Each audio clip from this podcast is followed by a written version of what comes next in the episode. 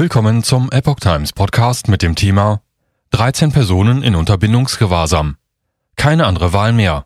Klimakleber sehen sich im übergesetzlichen Notstand. Ein Artikel von Reinhard Werner vom 22. November 2022. Sogenannte Klimakleber fordern den Rechtsstaat heraus. Im eigenen Statements machen sie deutlich, dass sie sich im Zweifel über dem Gesetz sehen. Die sogenannten Klimakleber der Vereinigung Letzte Generation werden Deutschland und anderen EU-Ländern zumindest für die nächsten zwei bis drei Jahre erhalten bleiben. Solange bleibt noch Zeit, um die Klimahölle zu verhindern. Zumindest nach Einschätzung der Jurastudentin Carla Hinrichs. Die 25-Jährige trat am Sonntag, den 20.11., in der Talkshow Anne Will auf. Auf Twitter hatte sie zuvor geäußert, Deutschland gehört zu den Ländern, die weiterhin die Schnellstraße in die Klimahölle betonieren. Demokratie als Mittel zum Zweck. Auf Nachfrage der Moderatorin, ob sie die Demokratie respektiere, erklärte Hinrichs, die Privilegien, die aus dieser kämen, müsse sie nutzen.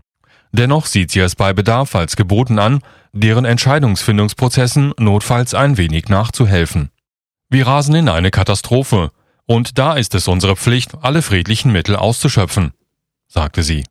Der Tod einer Radfahrerin in Berlin nach einem Rettungseinsatz den eine Klimakleberblockade behindert hatte, kam in der Sendung nicht zur Sprache. Moderatorin Anne Will warf jedoch die Frage auf, ob Hinrichs ihren Protest in Frage stellen würde, sollte jemand verletzt werden.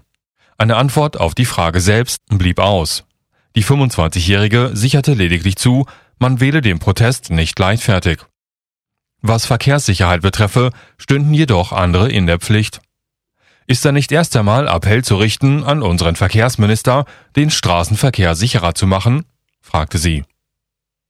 Zeitjournalistin ergreift Partei für Klimakleber. Der Hinweis von Bundesjustizminister Marco Buschmann, wonach ein vermeintlich hehres Ziel es nicht rechtfertige, Straftaten zu begehen, beeindruckte Hinrichs wenig. Sollte sie ins Gefängnis kommen, wenn sich der Staat dafür entscheidet, dann sei sie auch bereit. Wir haben einfach keine andere Wahl mehr, das ist ein Akt der Verzweiflung. Hinrichs behauptet, es würden infolge des Klimawandels 2050 zwei Drittel unserer Ernten ausfallen. Die Welt rase in den Klimakollaps. Da sei es mit einem Wir packen das jetzt an nicht getan. Rückendeckung erhält die Klimakleberaktivistin von Zeitjournalistin Petra Pinzler. Dieser zufolge sei es im Moment die deutsche Bundesregierung, die Recht bricht. Immerhin habe diese in Kairo nicht bewerkstelligt, andere Länder zur Zustimmung zu einem weitreichenden Klimaabkommen zu bewegen. Ein Tempolimit, wie es die letzte Generation fordert, oder einen autofreien Sonntag könnte sie jetzt schon beschließen. Unterbindungsgewahrsam seit vier Jahren erleichtert. Auch der 19-jährige Malte Nirobisch nahm bereits vor seiner Anreise zum Klimakleberprotest seine Inhaftierung in Kauf. Den Beginn seines Soziologiestudiums in Duisburg, weil er in München Stadelheim in Präventivhaft sitzt.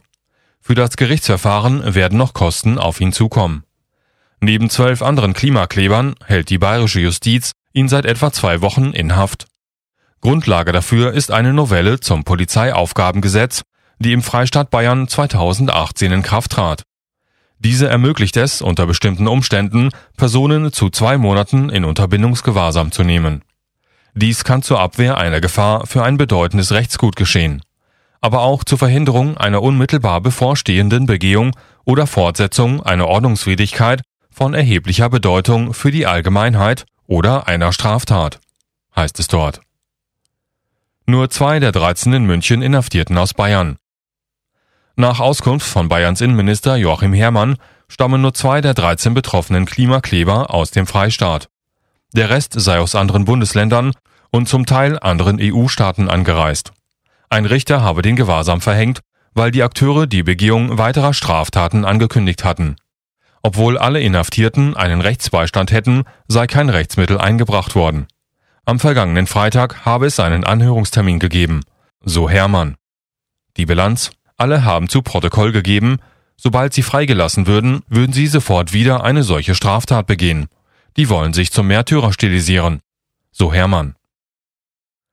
Klimakleber wollen den Alltag der Menschen unterbrechen.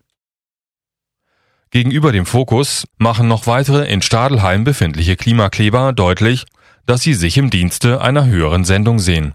So hoch, dass diese sogar das Übertreten von Gesetzen rechtfertige. Politikerinnen der Linken besuche sie in der JVA. Geld kommt sogar aus dem Ausland, wie etwa von der US-Millionenerbin Eileen Getty. Lars Werner, der vom Ersparten und Sparen lebe, habe seine Therapeutenausbildung an den Nagel gehängt. Aber er habe gerade das Gefühl, das Schicksal selbst in die Hand zu nehmen. Seine selbst erklärte Mission, er müsse den Alltag der Menschen unterbrechen, weil dieser die Katastrophe herbeiführt, sagt er. Die 42-jährige Judith Bedle wiederum hat zwei Kinder im Alter von neun und zwölf Jahren bei ihrem Ehemann in Berlin gelassen. Sie vermisse diese schon total, erklärt sie. Aber ich mache das ja auch für sie.